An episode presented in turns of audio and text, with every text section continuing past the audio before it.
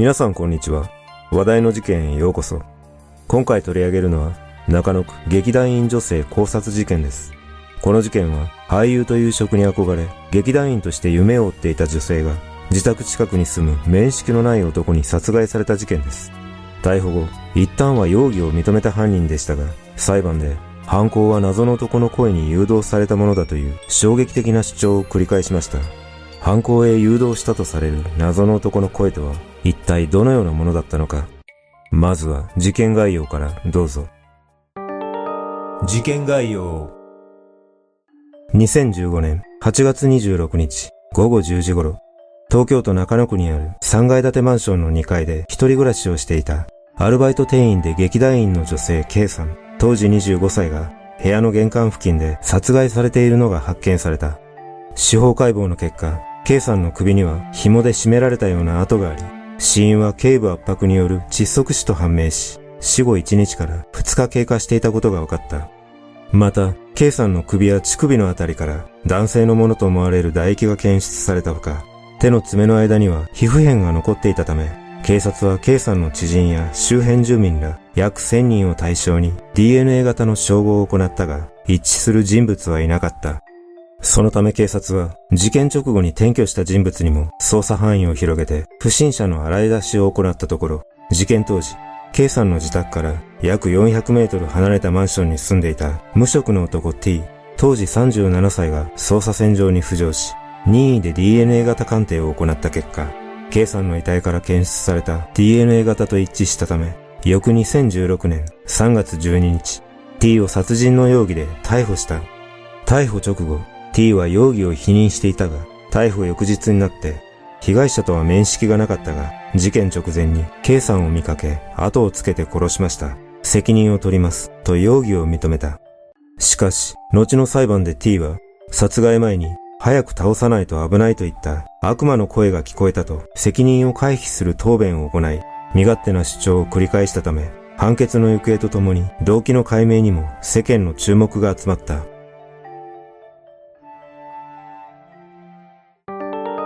現場の状況。事件が発覚したきっかけは、K さんの交際相手だった劇団の団長が異変に気づいたことだった。事件の2日ほど前から K さんと連絡が取れなくなっていた団長が K さんのアルバイト先に連絡を取ったところ、これまで無遅刻無欠勤だった K さんが8月25日夜のアルバイトを無断欠勤していたことが分かったため、不審に思った団長が K さんのアルバイト先の店長に K さんの様子を見に行くように頼んだことで事件が発覚した。遺体発見時、K さん宅の玄関や部屋の窓は施錠されていたものの、電気はついたままとなっており、K さんの遺体は玄関から少し入ったところに全裸の状態で仰向けに倒れ、顔にはタオルケットがかけられていた。その後の調べで、K さんの遺体の首には紐のようなもので締められた跡があり、後頭部や両腕には打撲痕が残され、顔には揉み合った際にできたとみられる痕跡があり、口の中は切れて出血し、さらに、K さんの口と上半身、乳首のあたりには、犯人のものと思われる唾液が付着し、手の爪の間には抵抗した際に付着したとみられる皮膚片が残っていた。その他、K さんが直前まで着ていたワンピースや自宅の鍵、財布やカバン、そして布団カバーなど十数点が部屋からなくなっていたことが分かったが、K さんの携帯電話は部屋から見つかり、8月25日午前0時40分頃まで知人と LINE などでやり取りしていたことが分かった。これら現場の状況から、K さんは何者かに玄関付近で突然襲われたとみて、K さんの遺体に付着していた唾液や皮膚片の DNA 型の特定を急ぐとともに、マンションに設置された防犯カメラの確認を行ったが、マンションにはダミーの防犯カメラしかなく、不審者をすぐに特定することはできなかった。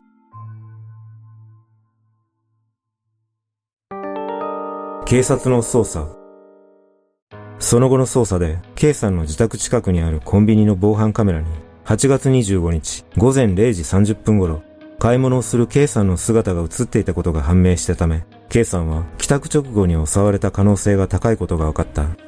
実は、K さんの交友関係を調べた結果、K さんが事件前に同僚らに、最近知人がしつこく家に来て困っていると話していたことが分かり、さらに、K さんがアルバイト先の居酒屋に顔を殴られたようなあざを作って出勤していた事実が判明したため、警察は事件の半年前に別れた劇団員の元彼に事情聴取を行ったが、現場に残された DNA 型とは一致せず、事件とは無関係だったことが分かった。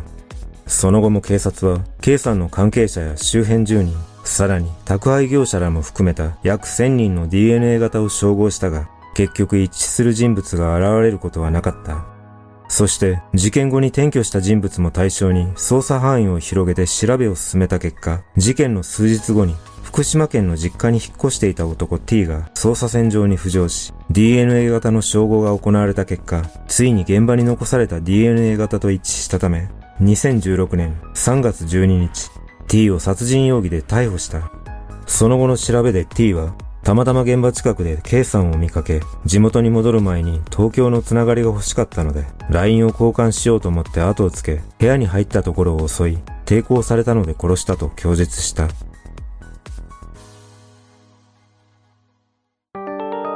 T の生い立ち。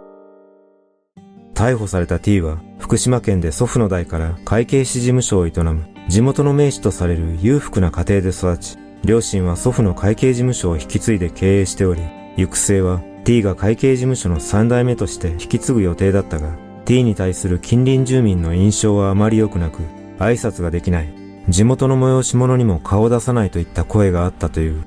そんな T は中学時代、学級委員長を務めながら剣道に打ち込むなど、同級生からは口数は少ないが真面目だったとの印象があり、中学を卒業すると地元の工業高校に進学し、高校在学中に公認会計士試験に挑んだが合格できず、次第に恋愛に目覚め、小中学校時代の同級生にラブレターを渡すなどしていたが、告白された相手からは気持ち悪がられていたとされている。その後、推薦で大学進学が決まったものの、T の不祥事で内定が取り消しされるなど挫折を味わい、T は大学進学を諦め上京し、会計士を目指す道を選んだものの、試験に合格することができないまま、いつしか会計士の夢を断念し、パチンコ店やゴミ収集の仕事などを転々としていた。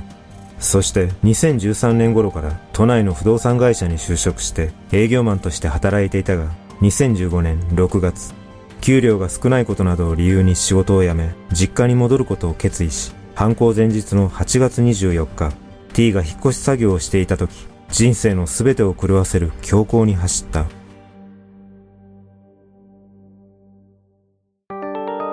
犯行の経緯 T の供述によると、8月25日午前0時50分頃、T は引っ越し作業中に一息つこうと近くのコンビニに立ち寄った。そこで帰宅途中だった K さんを見かけ、地元に戻る前に友達になってほしいとの思いから K さんに声をかけようと、K さんの住むマンションまで後をつけていた。すると突然、T の耳元に、悪魔が映るよ、早く倒さないと、などという知らない男の声が聞こえた。そして、その声に従わなくちゃいけないと感じた T は、K さんが玄関に入ろうとしたところで声をかけた。突然声をかけられたことに驚いた K さんは、玄関で尻餅をつき、後ずさるように部屋の中に入ろうとしたが、T は K さんの口を手で塞ぎ、その瞬間、首だよ首、コードという男の声が再び聞こえ、床に仰向けになった K さんの首を手や扇風機のコードで締めて殺害した。犯行後、T は K さんの生死を確かめるためという理由で、遺体の左胸を舐めたが、犯行がバレるのを恐れ、自分の唾液をボディーソープで洗い流し、さらに、K さんの服を脱がせ、K さんの服や財布など十数点を持ち帰り、T の住んでいたマンションにそれらをゴミとして捨てた。裁判の争点2018年2月16日、東京地裁で初公判が開かれ、T は起訴された罪のうち、殺人罪などについては認めたものの、強制わいせつ致死罪は成立しないと主張したため、後半では T にわいせつ目的があったのかが争点となった。弁護側は後半で T は殺害前に、早く倒さないと危ないといった悪魔の声が聞こえ、K さんの背中には尻尾が見えたとも話し、事件当時は心神喪失状態だったとも主張した。しかし、T の精神鑑定結果では、回避性人格障害があったことは確認されたが、コミュニケーション能力や社会適応に問題が生じる障害に過ぎず、殺人事件を誘発してしまうような障害ではなかったと判断された。また、T は事件現場に全く指紋を残しておらず、K さんの口元などに付着した自身の唾液をボディーソープで洗い流すなどして、隠蔽工作を試みた形跡もあったことから、責任能力はあったとみられた。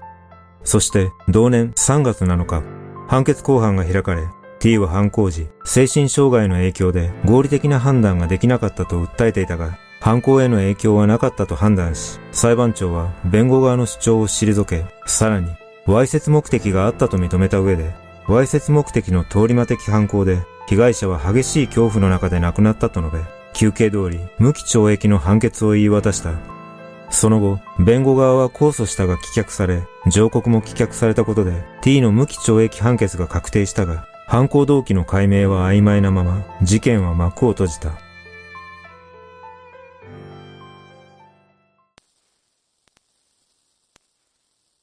実は、K さんを殺害した T のマンションは、K さんのマンションから400メートルほどの場所にあり、T の元職場も K さんのアルバイト先から300メートルほどと近く、生活圏が被っていたため、以前から K さんを狙っていたのではないかとの見方があります。しかし、犯行の数時間前から黒っぽい帽子をかぶった T が現場周辺の複数の防犯カメラに映っていたことが判明しているため、一人暮らしをしていそうな女性を物色し、ターゲットは誰でもよかったのではないでしょうか。K さんは事件当日の夜、女子会に参加した後、帰宅したのが深夜0時を過ぎたことで、結果的に事件に巻き込まれているため、やはり深夜に女性が一人で帰宅することは危険だと改めて感じます。殺害はされないまでも、このように深夜一人で歩いている女性を狙ったわいせつ目的の事件は後を絶たず、近年増加しているとのデータもあり、被害を届け出る女性の数が20%にも満たないことからも、表に出ていない事件は相当数あるのではないかとも言われています。今回の事件は、はっきりとした動機は解明されていませんが、一定数、このような悪魔が街に潜んでいることは間違いないと思われるため、それぞれがいつ犯罪に巻き込まれるかわからないという意識で自分の身を守るしかないのかもしれません。皆さんはこの事件をどのように感じたでしょうか？